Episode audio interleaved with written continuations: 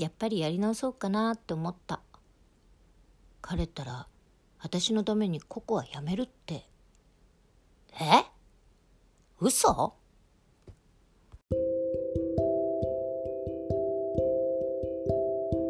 ガローコーヒーザロフ。世界のココアがあなたをお待ちしております。京王新線初台駅から徒歩3分。水曜日が定休日です。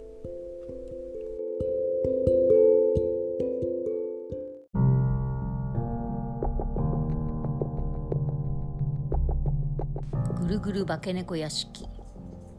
第14話。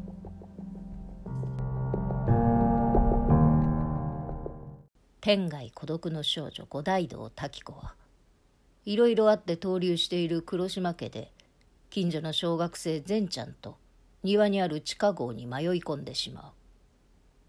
一方黒島家の屋敷内では新たに雇われた住み込みの使用人萩野月代が女中頭舞也からこの家に夜な夜な現れる不審な影について説明を受けていた。不審者？ですか。そうなのよ。少し前から夜中に怪しい影があってね。廊下やお庭や時にはお勝手場や応接室にも現れて。何か取られたり壊されたりとかは？いいえ。それがないんですの。だから余計に気味が悪くって。この屋敷は夜の間は大奥様とみちるお嬢様と私の女3人でしょう。みちるお嬢様のお仕事仲間の田所さんに泊まっていただいたりしたのだけれど。やはりいざという時に頼りになる男性が必要ですわ。あなたをお雇いしたのも。そういった事情があってのことなんですの。それなら僕なんかでよかったんでしょうか。新聞広告を見てやってきたどこの馬の骨ともわからないものですよ。美男子に悪人なしですわ。まあそれもありますけれど。ここにおいでになるということであなたのことほんの少し調べさせていただきましたの。黒島家には旦那様が生前から親しくしていた興信所があるもんですから。そうしたらどうでしょう。あなたお調べしておりますうちに。逆にあなたのお宅からお電話をいただいてしまいました。ねえ萩野のお坊ちゃま。い やあ素性がバレていましたか。参ったな。お父様が直々にうちの息子を頼むとおっしゃってくださいまして。萩野といえば戦争の前ならば立派な家族様。すでにお父様のもとで後継者として修行されているお兄様萩野調べ様がおいでになるとはいえゆくゆくはお兄様を支えて萩の財閥を盤石なものとしなければというのがお父様のお考えだそうでございます。まあうちが由緒ある黒島家であるから今回は目をつぶってくださるそうですわ。社会勉強と称して働かれるのは結構ですがゆくゆくのことをお考えになってくれぐれも自重されますようにとのご伝言でした。親父のやつ。しかしどうしてバレました？ご本名ですもの。萩の月代様。仕方がないな。僕この名前が気に入ってるんです。実は前の働き口でもこの名前のせいで少々居づらくなりましてね。ご安心ください。秘密はお守りいたします。でも困りましたわ。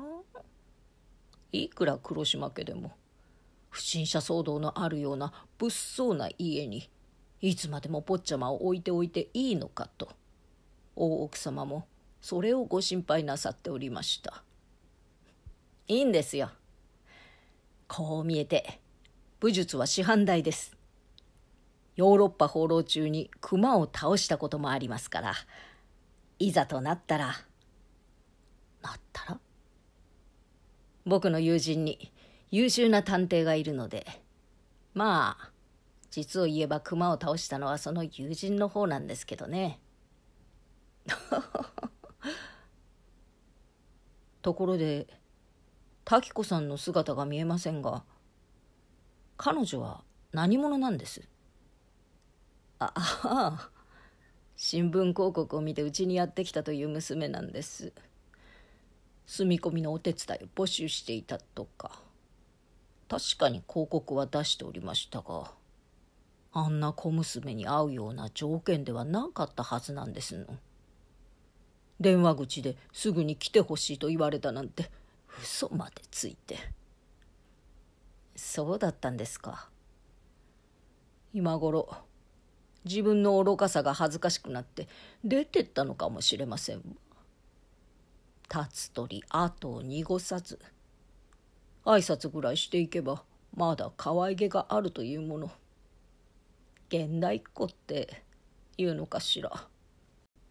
一方地下壕から続く暗闇の通路で迷子になった滝子と小学生善ちゃん。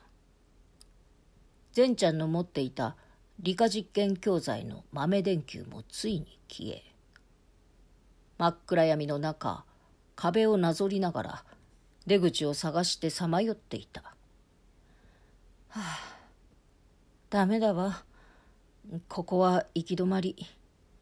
さっきの分かれ道のところまで戻って今度は反対側の壁をなぞってやり直し。分かれ道じゃない。今ぐるっと回ったとこじゃないか。分かれ道はその前だよ。石ころがあったとこだ。そうだったかしら。ああお腹が減って頭に栄養が回らない。萩野のやつは気に入らないけどあいつの作ったご飯食べるんだった。ううううお腹減った。男は泣かない。女なら泣いてもういいのか。女だって泣かないわ。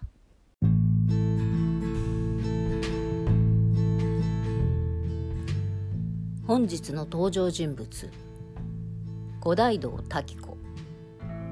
女中頭舞也萩の月を。小学生善ちゃん。